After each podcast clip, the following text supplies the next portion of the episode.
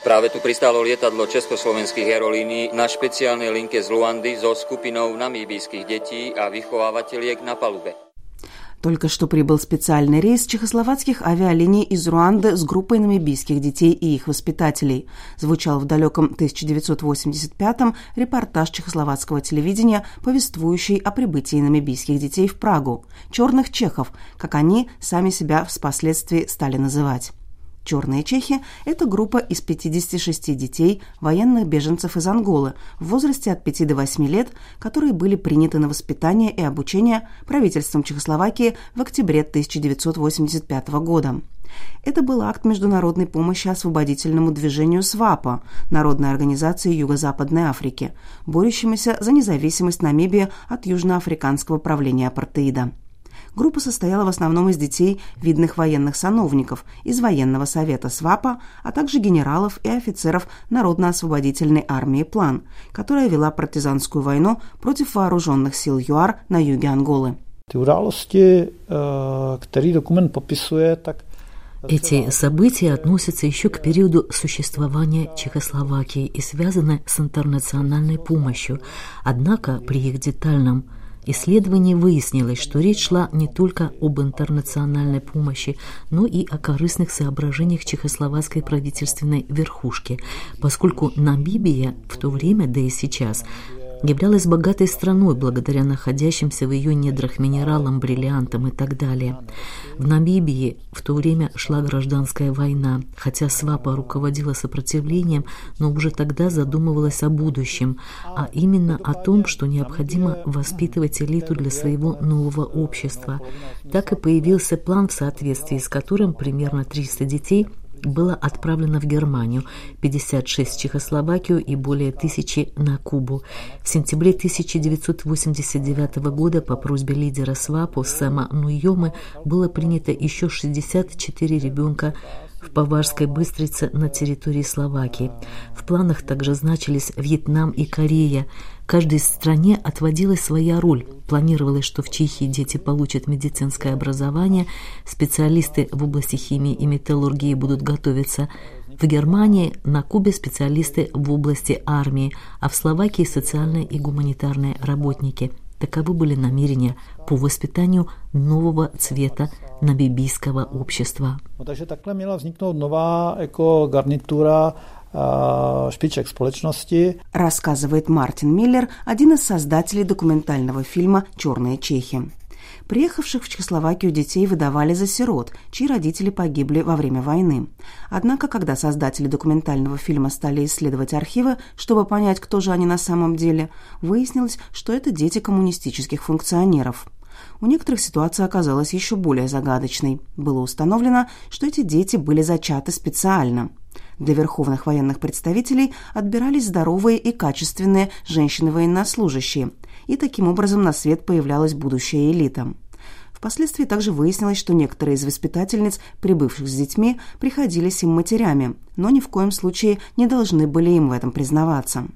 Однако все это стало известно лишь позднее, а пока маленьких намибийцев привезли в совершенно незнакомую им страну. В подstatě se hledala lokalita, kde by mohla Подыскивалось место, где могли бы размещаться группы намибийских детей, то есть школы, где могли бы организовываться намибийские классы.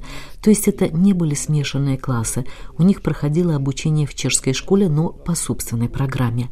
Но, например, в Германии обучение проходило в изолированном ареале и контактов детей с немецким населением практически не происходило.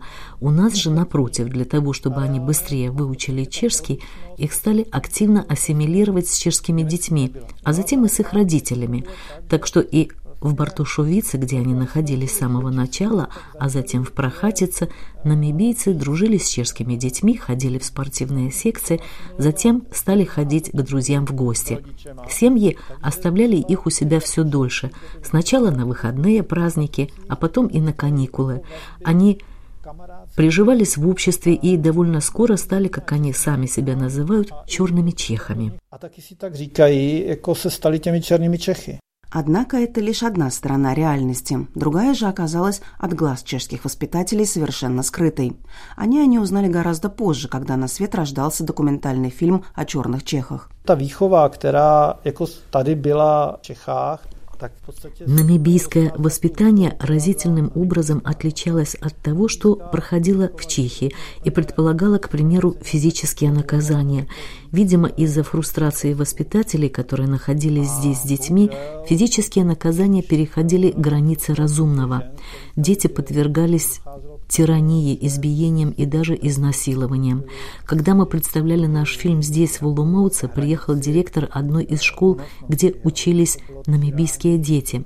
Когда он обо всем этом узнал, ему стало так плохо, что он потерял сознание, поскольку он даже понятия не имел о том, что происходило в интернате, когда заканчивалось обучение. Třeba hrůzný, že po letech se dozvědět, že tohle se tam odehrávalo. Продолжает Мартин Миллер. К сожалению, события в Намибии, да и в Чехословакии развивались более стремительно, чем планировала СВАПа. Намибия объявила о своей независимости, а в Чехословакии произошла бархатная революция. Поэтому детям пришлось незамедлительно вернуться домой но вернулись они совсем иными людьми, с европейским воспитанием, иным понятием о ценностях, представлениями о социуме, элементарных вопросах гигиены. Поэтому совершенно логично, что намибийским обществом они были отвергнуты.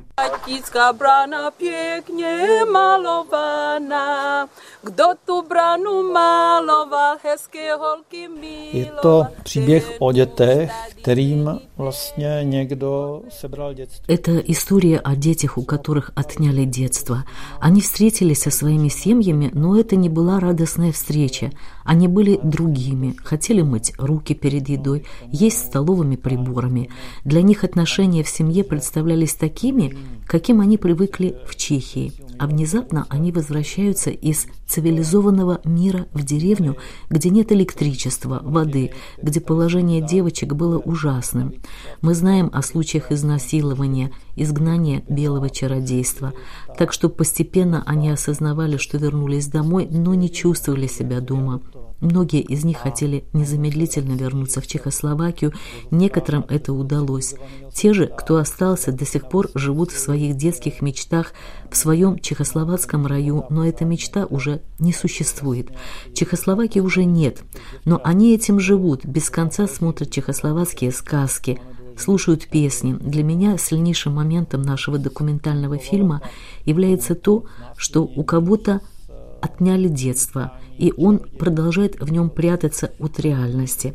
Это на границе нормального, когда 40-летний мужчина вам рассказывает, что самое большое влияние в жизни на него оказала сказка о Золушке с Либуша Шафранковой.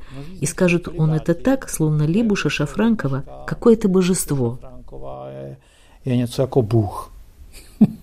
tak to je. Некоторым из черных чехов все же удалось воплотить свою мечту и вернуться в Чехию. Например, одна из девушек стала моделью, другая работает в медицинской сфере, а один из мужчин абсолютно счастлив. Ему удалось устроиться на завод в Прохатице, и вскоре он собирается жениться.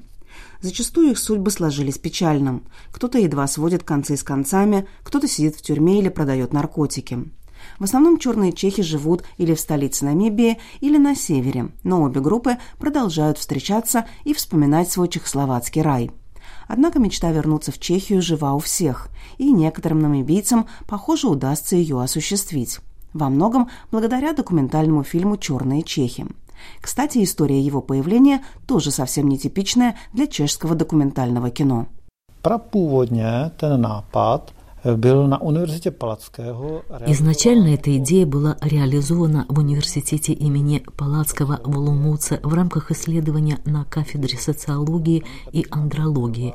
С этой темой пришла Катерина Мелнерова, которая во время учебы в Плзене встретилась там с намибийцами – они, будучи детьми, воспитывались в Чехословакии, так что изначально этот документальный фильм задумывался как сопровождение к исследованию. Но эти истории были настолько сильными, что прямо-таки напрашивались на то, чтобы стать фильмом. Это решение оказалось правильным, потому что нам удалось договориться о сотрудничестве с чешским телевидением. Фильм был уже представлен на кинофестивале в Еглаве, а ныне чешское телевидение выдвигает его в качестве одной из своих работ на премию «Чешский лев». Так asi to mělo smysl, že jsme to udělali. А известно ли сейчас, как сложились судьбы черных чехов из Германии, Словакии или с Кубы? Protože ty děti tady byly, jako, že jo, řekněme, od té první třídy, jo, to je takový ten věk, kdy to dítě... Намибийские дети приехали примерно в возрасте первоклассников, а это как раз такой период, когда ребенок впитывает в себя не только знания и навыки, но и все, что видит вокруг себя. В Германию дети приехали раньше и уезжали оттуда уже в подростковом возрасте. При этом воспитание проходило абсолютно изолированно от местного населения. Наши намибийцы пробыли здесь меньше и полностью ассимилировались.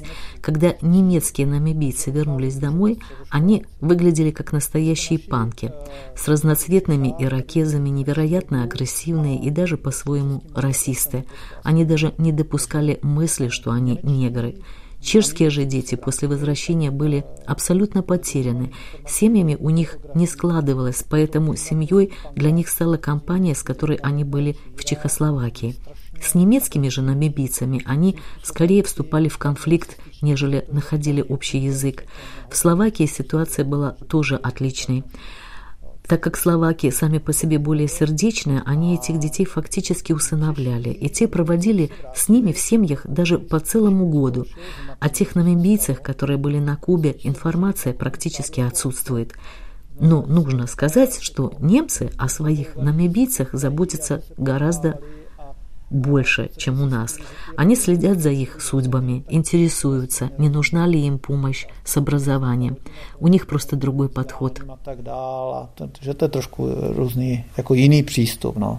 Заключает Мартин Миллер.